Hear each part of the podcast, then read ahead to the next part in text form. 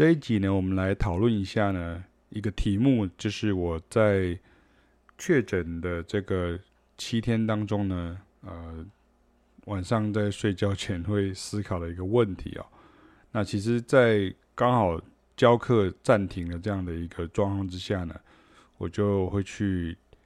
聆听或者是去观看一些啊、平常在网络上会看的一些影片，然后顺便作为我在教学的时候的一些。呃，参考，然后作为一些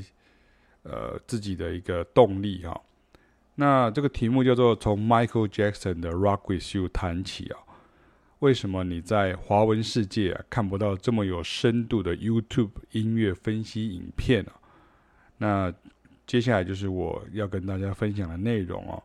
当然，首先你可以先到这个 Digging the Great 这个 YouTube 频道里面啊。就是看到这一篇呃影片呢，就是这部影片呢，它就叫做《Rock with You is a Perfect Song》啊，加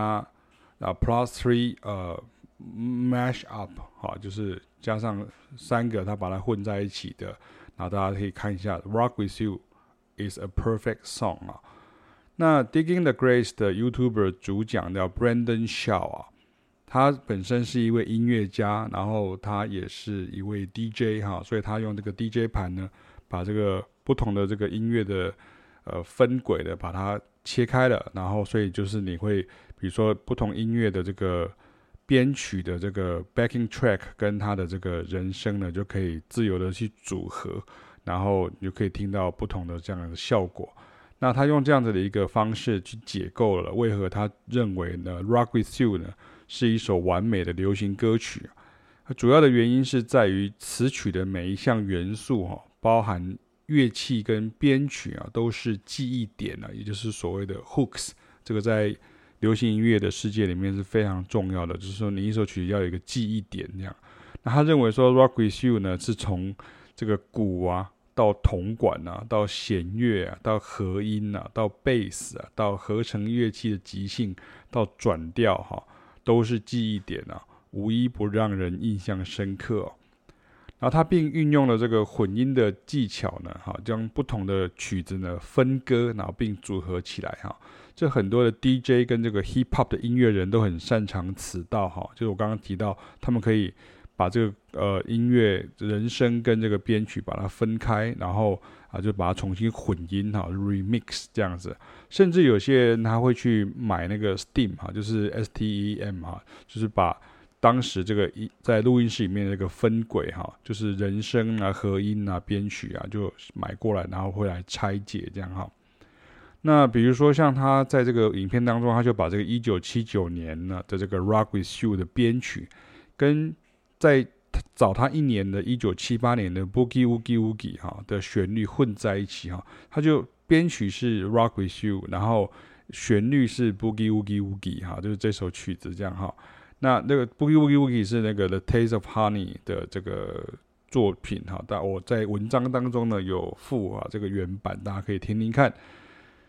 那他就告诉你说，前者是受到 disco 曲风影响的曲子哈，但是又已经脱离了 disco 的时代了，变成了一首真正流行的经典，就是 pop。因为像 Boogie Woogie Woogie 哈，就是 the the the taste of honey 的这个曲，就非常明显的一个 disco 的曲风这样。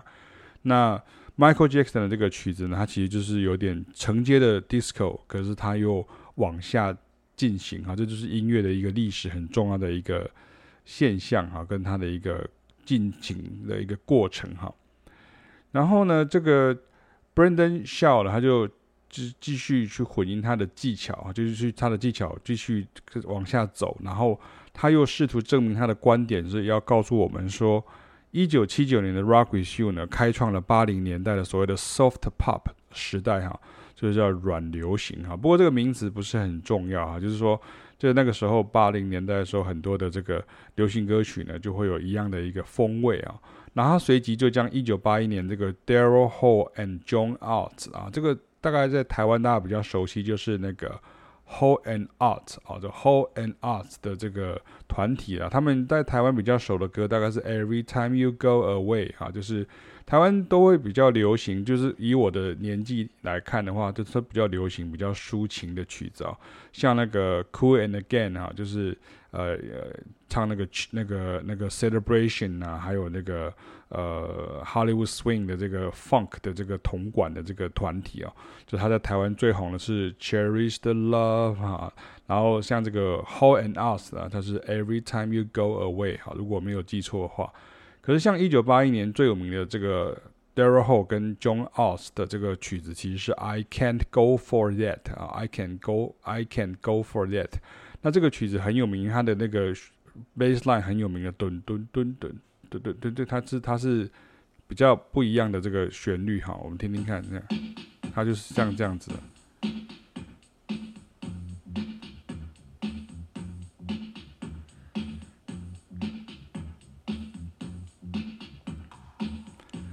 OK，所以噔噔噔噔噔噔噔噔噔噔噔噔噔噔噔噔，噔它的前奏咚哧咚哧哒哧咚。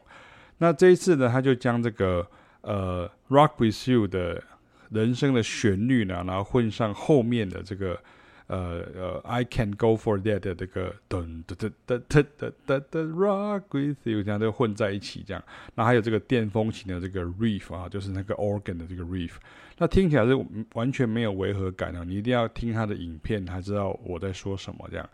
那值得一提的这个历史小贴士啊，就很重要，就是说 Daryl Hall 跟那个 Michael Jackson 呢，他曾经在这个一九八五年年初的这个 We Are the World 哈的这个历史录音当中相遇啊。那 Michael 就跟 Daryl 说呢，其实你知道吗？我的这个 Billie Jean 的这个 bassline 啊，是 copy 你的 I Can Go For That 的哈。那有兴趣的人，你就可以去比较这两者之间的异同哈。我在这个文章里面也有把这两首曲子把它放在一起哦。你看，大家都知道。Billie Jean，然后就不太知道 I can Go For That 这样。可是如果你今天问一个西洋音乐史、西洋流行音乐史的一个人，比如说像我的话，就是我是这方面的老师，那那我就会知道这首曲子这样。那其实两者的 ID 是一样的，可是它并不是音型一样，所以它并不是抄袭啊哈。那这个还有两个延伸的点呢，让大家可以知道一下，就是增进的这个尝试啊。像那个 Stevie Wonder，他也承认过，像他的 I Just Call to Say I Love You 哈，他是他是咚噔噔噔噔噔噔噔噔，没有？哒哒哒哒噔噔噔噔，类似像这样的，我 key 可能唱错这样。那可是他这个 I Just Call 的这个 to Say I Love You 的这个贝斯的线条。它这个等等等等等，它其实是抄自这个 Otis Redding 哈，就是同一个时期的另外一位黑人歌手叫 Otis Redding 的 Sitting on the Dock of Bay 哈，等于是等等等等等哈，这个就是很明显的哈，跟刚刚的例子不太一样。但是原作并不在意哈，因为创意哈在有才华的人之间呢互通啊是很正常的，并不是蓄意的拷贝或是抄袭这样哈。那另一个延伸的点就是，如果你曾经上过启斌老师的流行音乐课哈，你就会听过在《We Are the World》这个一九八五年录制的这个场合呢，很多的美国音乐巨星是高处不胜寒的这个故事哈。怎么说呢？就是他们都是互相敬仰或者是崇拜已久，却从未谋面或合作啊。那借由当时是历史创举哈，就不同的经纪公司跟不同的唱片公司，甚至你可以说是不同的山头的这个顶尖的音乐人呢，就第一次这样聚在一起，很多人才有机会聚在一起合作。那也所以。你就知道说，像 We Are the World 就是历史上第一次这样，不同的经纪公司、不同的唱片公司、不同的音乐人聚在一起。所以你看，像后面像是那个什么，像台湾的这个什么，明天会更好啦，或者是什么手牵手啦，或者说你后来听到很多很多这种呃，We Are the World 之前是英国人呢，Do Do They Know the Christmas is Coming 啊？就其实就是其实一开始是先从英国人先开始的哈。那像这样的一个。这种不同的公司之间的合作，不同音乐人的合作，其实是一九八四、一九八五年那个时候才真的开始有像这样的状况哦。那这个时候才会出现像前面讲过这个小故事，说那个 Daryl Hall 跟 Michael Jackson 讲说，其实呃啊不，Michael Jackson 跟 Daryl Hall 讲说，其实我的这个 Billie Jean 是我抄你的啦，哈，他是这样开玩笑跟他讲哈，这样，然后他说没有关系，没有关系，这样哈。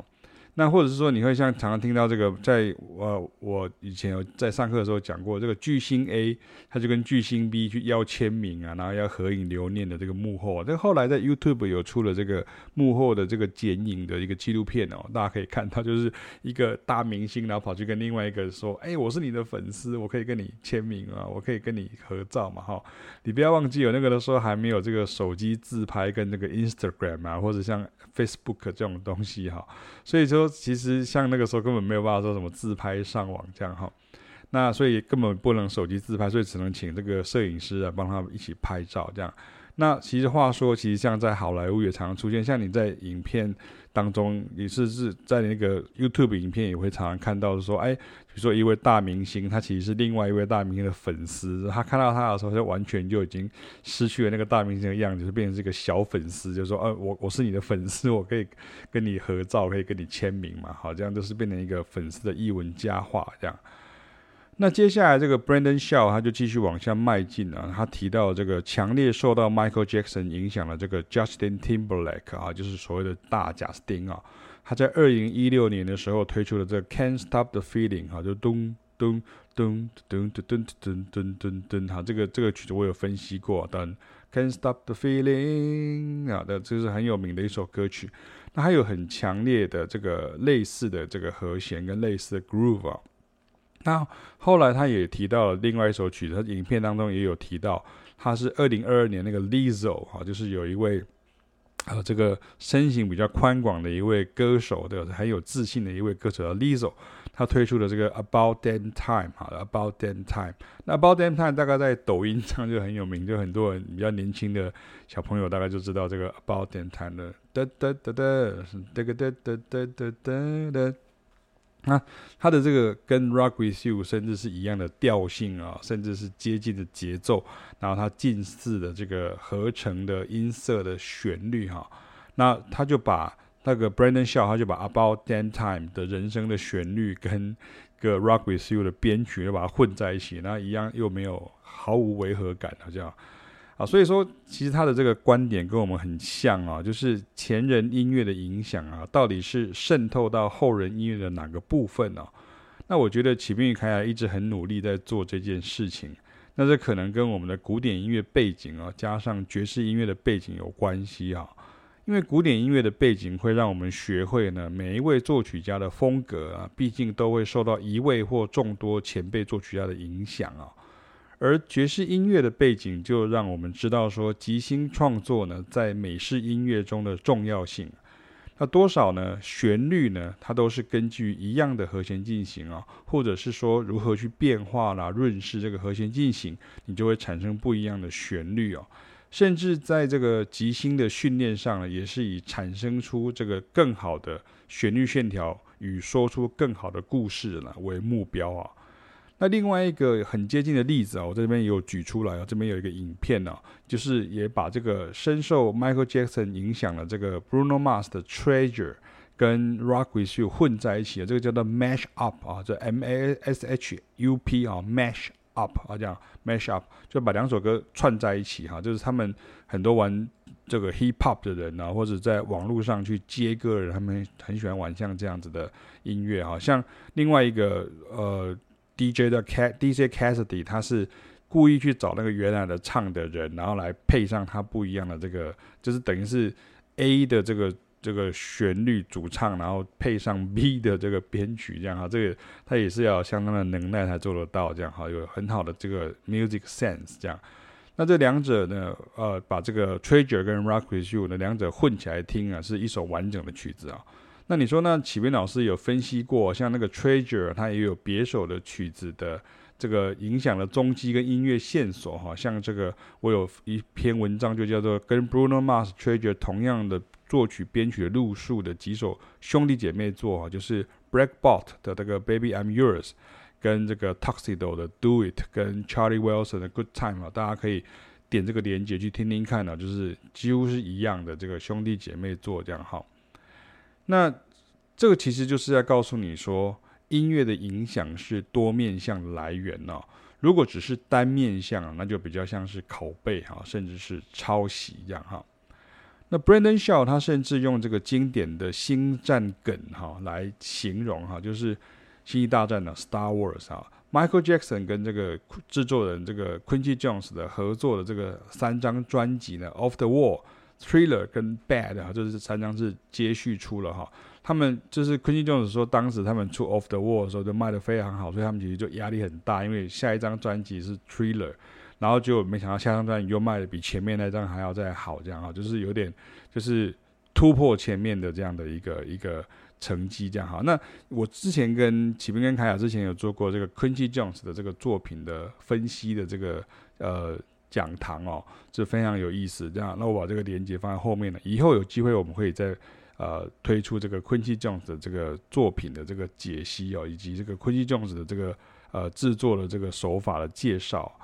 那其实刚刚提到这个星战星战梗啊，就是说说其实这个 Quincy Jones 这个三张专辑跟 Michael Jackson 合作 Off the Wall、Thriller 跟 Bad 呢，它的重要性跟这个经典程度呢，堪比这个星际大战的原始的四五六集三部曲电影哦，也就是星际大战，然后这个帝国大反击跟这个绝地大反攻啊，就是所谓的四五六，因为大家都知道后来就出了一二三，也就是所谓的。呃，prequel 就是所谓的前传，那后来又出了，就近几年又出了这个七八九啊，就是卢卡斯就把这个呃导演的这个这的这个呃权利就让给其他人哈，就 J.J. Abraham 了，然后就变成所谓的 sequel。那可是大家都说这个最经典、最原始起头就是这个四五六哈，就刚刚提到这个星际大战，然后帝国大反击跟绝地大反攻。那不管你是不是星战迷哈，你大概就可以了解这样比喻的意思啊。那电影上来说的这个《星际大战》四五六的这个影响威力呢，遍及之后的这个科幻电影，或甚至是电影整体的剧情编排啦，或是制作流程啦，因为它这个影响力很大啊，就是就是《星际大战》怎么说故事，怎么拍啊，就变成后面的很多电影的一个致敬的或者是学习的一个对象。所以相同的意思就是 Michael Jackson 跟 Quincy Jones 这个经典。专辑的三部曲哦，就是 trilogy 哈，就 trilogy 哈，trilogy 哈，就是也是一样哈，就是里头所有的歌曲都是经典的。那既然对我来说，既然是经典，就得好好的学习哦。那我会觉得说，这个才是讨论流行音乐、学习流行音乐的这个正确的态度哦。以往这种做法是比较在古典音乐的音乐史的，或者是像乐曲分析当中呢，或是像和声学啊这样这这种老师比较常看到啊，但是通常都会很严肃哈，就是像这个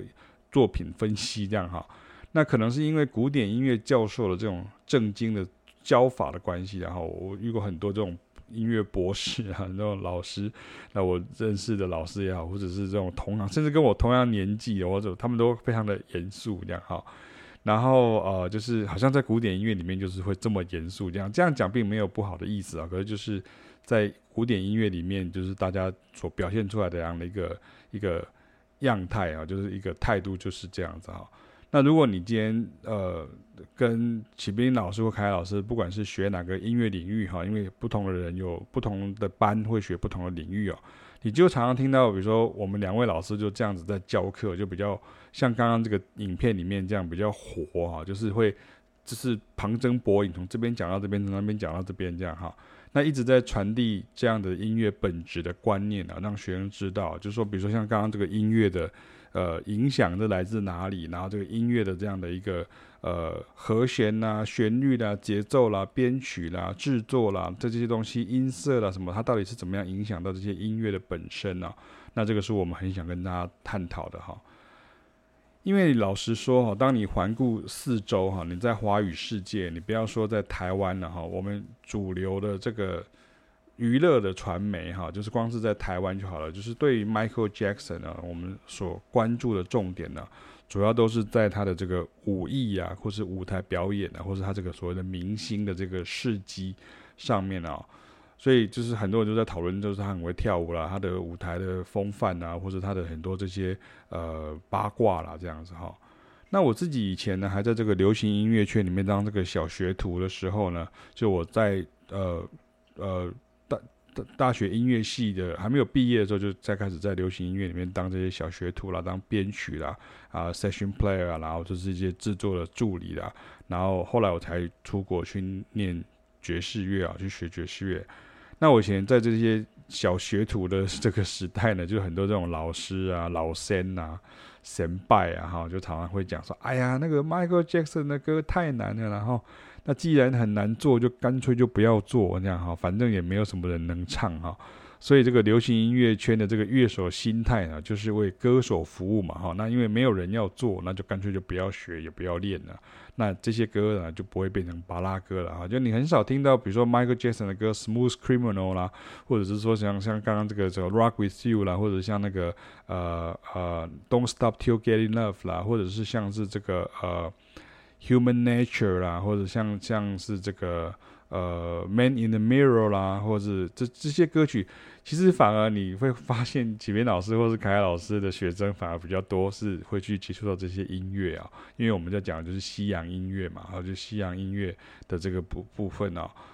那现在几十年过去了后，我认为是华文世界对于这个 Michael Jackson 的音乐上的认识呢，所谓的经典名曲的解析的啊、学习的啊，或是传承啊。其实也是差不多了，就比如说像你不会在这个呃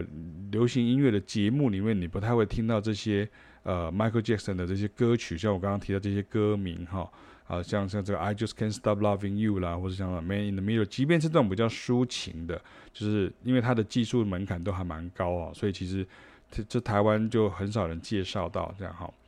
那像悲观的人呢，就会讲说，因为我们的大众文化里头呢，没有认知这种音乐的过程了哈。也就是说，有这个空窗期哦。这个之前我有写过文章，或者有做过演讲，有探讨过。因为我们有有过一段这个很长时间的戒严哦。那所以那那个时候，我们的那个对于那个出版品，或者像日本进口的东西呢，欧美进口东西，我们是有管制啊。所以我们其实我们对于很多音乐呢，在台湾呢。在中华民国台湾哈，就是中华民国或者台湾，就是在台湾这个地方呢，我们就是会有个空窗期，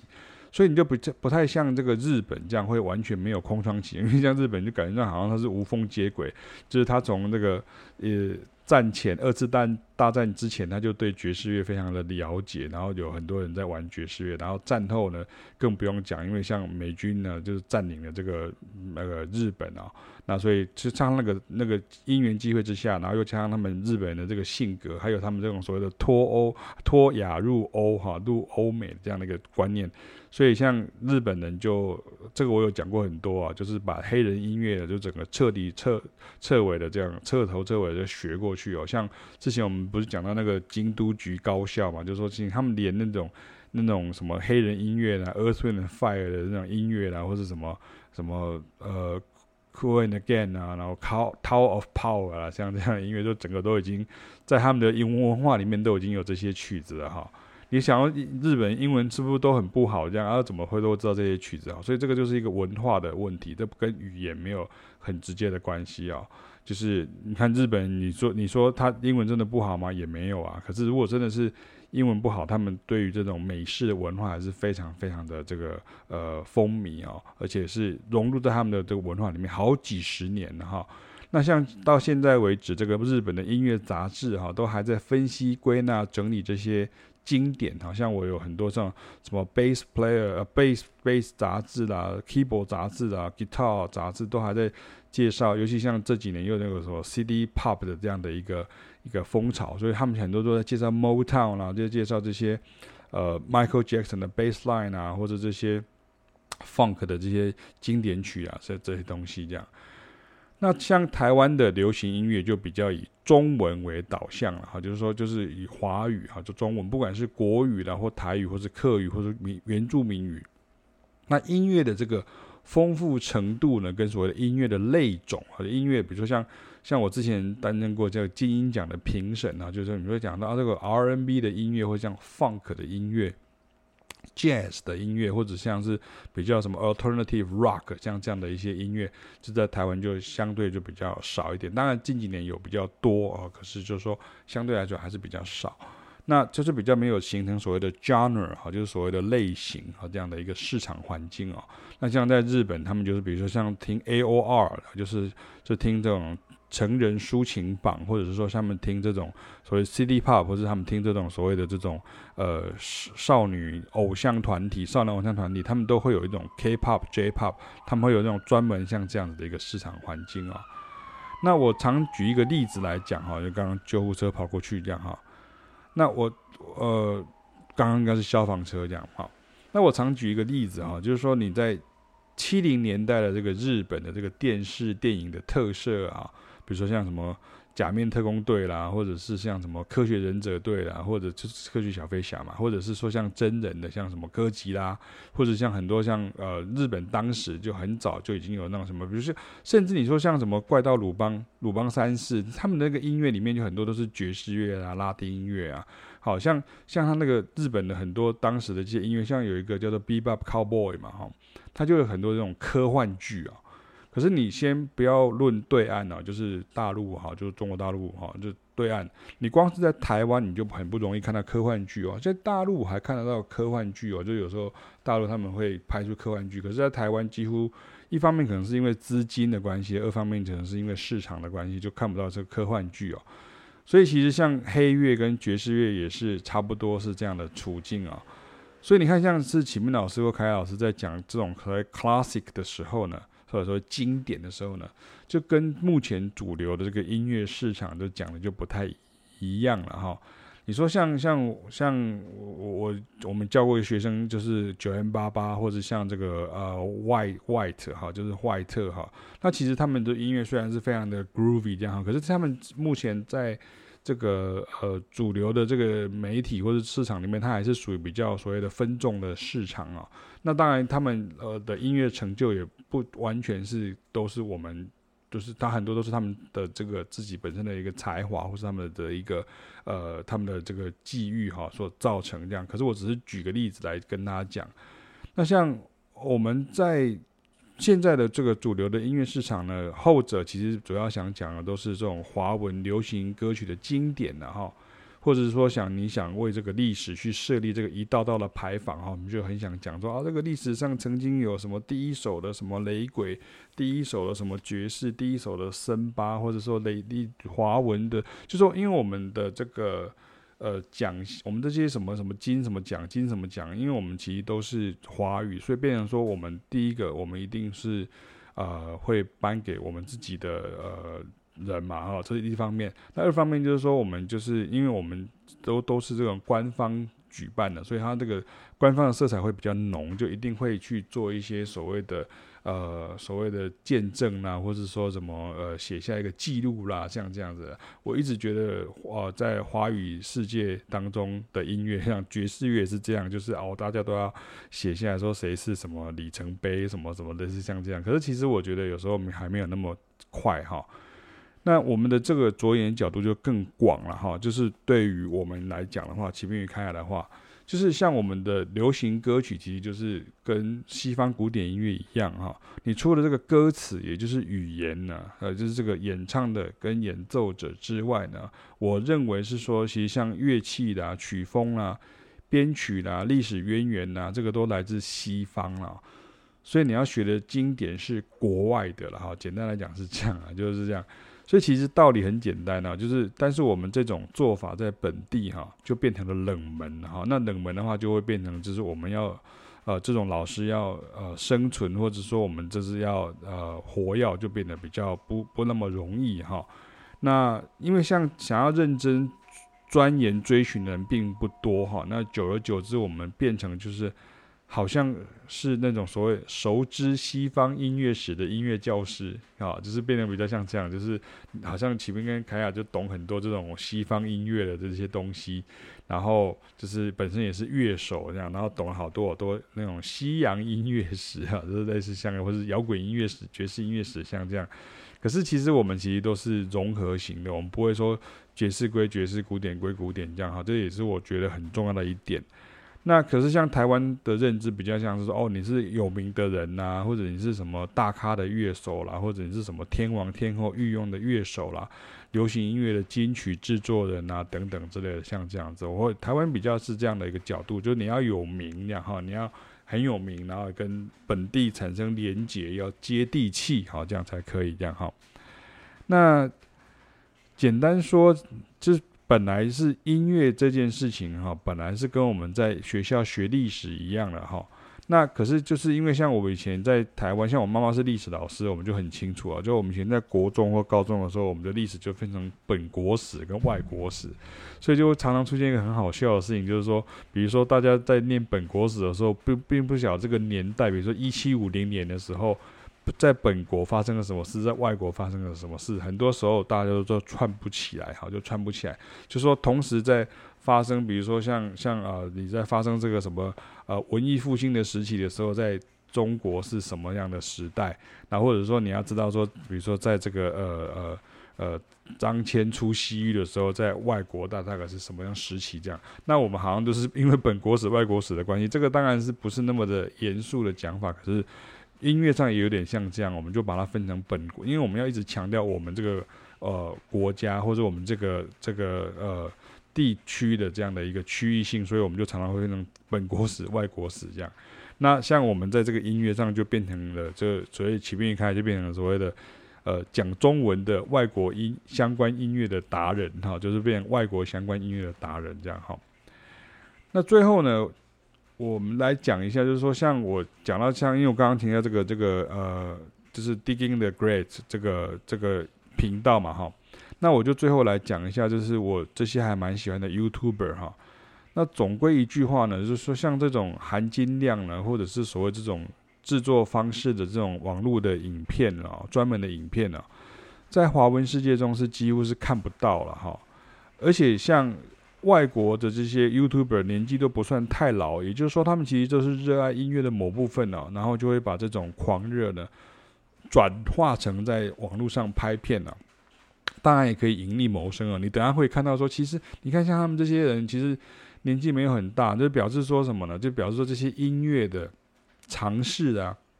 不管你今天是学古典的这些作曲的博士啊，或者等下要提到什么他是爵士钢琴家啊什么之类的，可是他们其实对于这些音乐的相关的知识呢，他们会比较像你习惯的，像启斌开的这样，我们会常常就用说所谓的串联式的，或是这种所谓的。旁征博引式的这样的一个联想方式，把它连接起来啊。可在台湾就很难了，比如像学古典的，或者听古典音乐，他就是一直在听古典音乐，他不太会听，他连听流行音乐，他就听用古典音乐的方式去听。那听爵士乐的人，他就非常非常的呃，就是狂热在爵士乐，然后这个其他的部分都都不是很重要。可是其实音乐的发展不是这样，它不是一个真空的哈。你听到就是。爵士音乐，比如说像是 Charlie Parker，他他其实非常喜欢 Stravinsky 的音乐，然后他也相对的对于这些古典音乐非常的熟悉啊。那这在台湾就很容易把这个东西把它分开啊。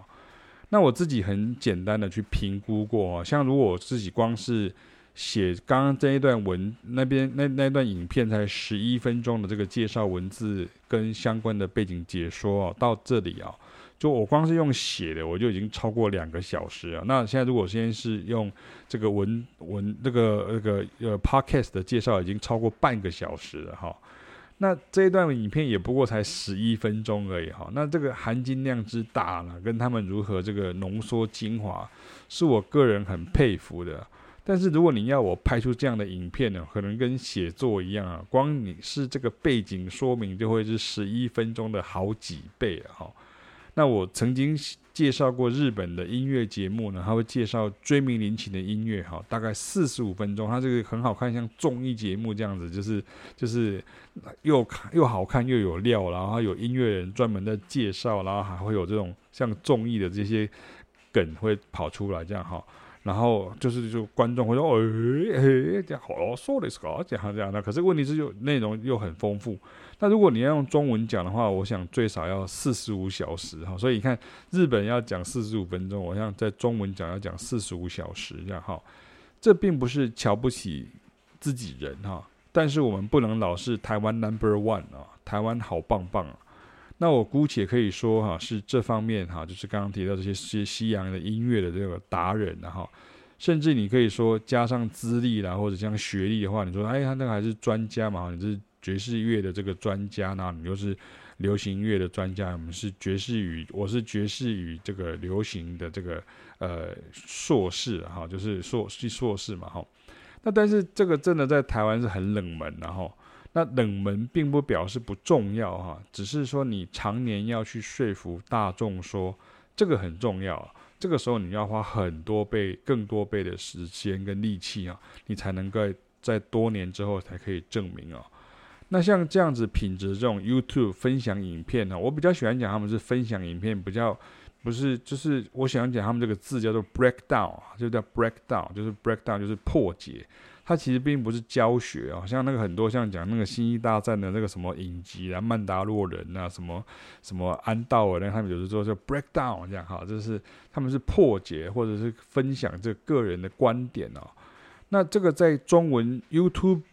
YouTube 以外的世界哈，你可以说是多如繁星哈。比如说，我现在以下介绍几个我很喜欢的这个频道，我就列表如下。第一个叫做 Dead Walks 啊，哈，就是死蜡哈，就是 Dead Walks 就死掉的，就是就是干掉的蜡了哈。它的旧名叫做 Professional Musicians React 哈，它是一群那个喜欢 Groove 音乐的热门乐器乐手哈。为什么讲热门乐器？就是他们就是吉他手、贝斯手、鼓手啦、Keyboard 手这样哈，所以台湾叫热门乐器啊。乐手就聚在一起啊，聆听音乐的经典啊。那并经常会特邀神秘大咖来宾呢，有些是贝斯手啦，有些是呃歌手，有些是吉他手，就很多很厉害的人就会来这样哈。那他们的人面也很广。那其中有一位这个主持人呢，这个 Jack County 呢，他本身就是键盘手，他也是创业家，他就是那个 Patreon 的老板哦。Patreon 就是在网络上帮助音乐人制作有内容的影片呢，然后呢可以收取。赞助收入的一种机制啊。那第二个频道，我当要推荐给大家，就是叫做 Charles Cornell 哈。这个这这一段影这个 podcast 你可以分两段听啊。如果你一段没有办法听完的话，那这个 Charles Cornell 就第二个哈，就 Charles Cornell 我很喜欢，他留了一个小胡子这样哈。那他有很厉害的耳朵的，他是很厉害，因为这个耳朵很厉害这样哈。他经常会分享很有趣的这个音乐的主题哈。那常会直接哈，就在影片当中当场抓歌哈，他会直接就是哎，就弹出哎，这个是什么什么，他还要他连他弹错他都会，呃，就是会就是或者他在那边追寻，在那边搜索的搜寻的，在那边抓错这个过程，他都会把它拍出来这样，他会当场抓歌这个电影的作曲家啊，跟流行音乐的和声了，并马上分析啊，像我这边就是有一个是他是。在分析这个 John Williams 的这个配乐的作品呢，他现在他就讲得非常好，他讲了很多，像我们都知道什么什么所谓的 subdominant minor 啦，four minor 啦，或者是像这种所谓的这种 pedal point 啊，或者是像这种呃降六降七啊，像这个方法这样，你会发现，你看这个是老师们上课时候比较常常在讲的东西啊。你看在其他的华文的这个音乐世界，或者像像 YouTube 频道，你就很少听到人家这样在在说。那第三个就是叫做 Doctor，这个我不会念呢，就 Guy 啊，就是 G U Y，他的名字叫 Guy，然后叫做 shakonik shakonik 啊 shakonik 这样，因为他的名字很难念呢，因为他这个是希伯来文，他是那个以色列的作曲博士啊，然后他他是一个。大光头这样，还有点像冯迪索这样哈。那他经常特别会分析啊，你可以到他的频道去看呢。他会分析 Pat Metheny 啊、Lyle Mays 啊、Chick Corea 啊、Keith Jarrett 啊等人的音乐啊，那并比较他们的这个音乐与古典作曲家，比如像巴哈啦，或者是像肖邦等人作品之间的关系啊。那我之前讲过，像凯老师这很多的这个想法跟这个做法，就跟这个这个 Doctor Guy Shakolnick 很像哈，可是是不一样的这些内容这样。而且他的这个音乐尝试呢极为丰富哈，他经常会讨论到当代音乐的作曲技法啦，或是像是电影音乐的技法啦，或者是像流行音乐的编曲的这个经典等等。那你我想要问大家一个问题哦，你什么时候看过这个讲中文的这个作曲的？作曲的这个博士哈，这个教授爵士乐，这第一个你就很少看到，对不对？就是讲中文作曲博士教爵士乐，就像学古典的这样。尤其是如果是你要介绍那个什么当代的爵士乐，就更少了哈。这个，那你需要具备这种更多其他的音乐的相关的专业的知识哈。那一般的这种作曲博士，大概都是古典科班作曲背景出身的哈。那如果你今天是走向哦，音乐音乐的评论呐，古典音乐评论呐，或者是研究的时候，哦，那就真的都很严肃了哈。那是，这是很多我看过很多像这样子的，就他的这个，因为他们必须有一个一定的学术性哈，就是感觉这样就非常的 academic 这样哈。那我也看过另外一种啊，这个我就不太想多讲这样。可是就是很多这样号称是所谓的当代的这种所谓的呃现代音乐的这个作曲家，然后他就说他就把这个爵士乐或拉丁乐，他就说哦，我有研究了一番，那我想要把这个音乐研究一下，然后实验啊乱做啊，那就什么什么乐团啊，什么。什么国家乐团呐，什么市立乐团呐，国乐团呐，交响乐团呐，就都常常会演到他们的作品啊，这个就是很糟糕，这样哈，就是说他其实对于这个领域其实是完全是不懂，可是他就是因为他有研究过，所以他就用这个前者所说的这种比较学术的这样的一个方式，然后就是反正别人也不懂，所以他就。他也不懂哈，简单来讲就是这样，然后他就是这样乱做哈，就是这个像这样的作品其实也是很多哈，我们是不好意思说像这样的音乐真的是非常的呃不具有这个可听性哈，也可以说是很像垃圾这种感觉这样哈。那第四个是这个 David Bruce Composer 哈，他是这个频道呢是他是另外一位英国的作曲的博士哦，他也是当代音乐的作曲家。那他常会分享对爵士音乐的、流行音乐的、摇滚音乐的、黑人音乐的、重金属音乐，甚至是嘻哈音乐的解析哦。他也具备了相关音乐知识啊。他不是那种语不惊人死不休的那种 YouTuber 等级啊。那我讲到这边的话，我这第四个，我这边你也可以顺便追踪另外一个叫做 Dog Halvering 哈 Halvering Dog Halvering 啊。可是如果你可能看到他就是他的那个。抬头都直接会写写说叫做 Classical Composer React 啊，就是很相似的这个路线啊。就我在里面也有，这边是他跟他的一位朋友啊，也是一位音乐家，他们在听哈，我们就边听哈，就是所谓的这个 Minuano，就是 Pat Metheny 的这个 Minuano，大家可以听听看。那就是这个 Doc h a l v e r i n g Doctor Dog Halvorin 呢，他这个路线很相似，可是观点不一样，很有趣哦。那关于这个第三点跟第四点呢，哈，就是我其实这这这个三两个频道，我并不是因为他们是博士或是科班什么的哈，只是很单纯的想要告诉你说，所谓的音乐知识哈，应该是这样整体的。而不是说古典的就一直听古典了，爵士的就一直听爵士。这种方法或许对行销你自己是有效，但是对于增进音乐尝试呢，是很糟糕的。TA 啊，就是所谓的 target audience 啊，这种资讯的接收方式啊。那毕竟因为你是地球人哦，所以这些都是地球上曾经发生过以及正在发生的音乐的艺术哦。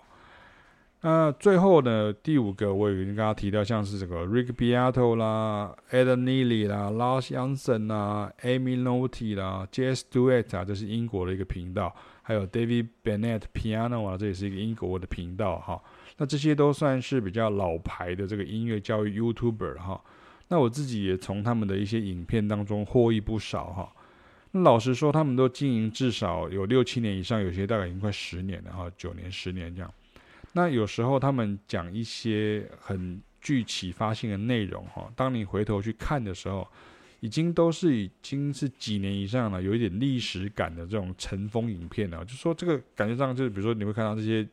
呃，作者呢，这些 YouTuber 他们其实比较年轻，或者他们的可能是几年以前，他们那时候甚至他们的这个录音的器材可能都还没有，录影的器材都还没有那么先进呢，甚至连剪辑的这样的这个的、这个、技术都还没有那么好，这样。可是他们的这个内容含金量都已经非常的高，这样哈。那后来都在进步当中，但是他们现在都还在出新片呢，就表示说这个网络上的这个竞争者呢越来越多。而这个其实也是 YouTuber 的这个宿命哈，你得不断的推陈出新啊，以因应竞争或避免被遗忘。但是教育这件事情啊，很多时候就是得一直重复一种或是几种的概念啊，而且确实要学生练习执行才有效。所以呢，像演算法呢跟网络受众这两件事呢，其实是也是一个需要注意的盲点的哈。你要吸取新知哦，可是你不能只是追求新鲜哈。那从这个 Digging the Great 啊，那我一路讲到这里哈，其实是把这几年呢，在网络世界上的观察呢，跟在本地教学上了，像我们也有这个非台湾人的这种海外学生了哈，就是我们这些经验的这些甘苦谈的，就把一次他把它讲完了。那也顺便呢，推荐了我认为言之有物的几位非华文的音乐教育 YouTuber 哈。那最重要的还是要讲说，我个人是非常喜欢这样的教音乐的方式的哈。那我们也都不断的在精进我们的教学方式，但是现阶段呢，以本地听众及这个学生的程度呢，其实拍出这样的影片呢，只会走向曲高和寡的这个路哈。所以我们的重点都还是摆在这个实体或者是视讯教学哈，也就是直接来找我们的学生呢。他们会比较有真正的动机呢，想要这样的学习哦。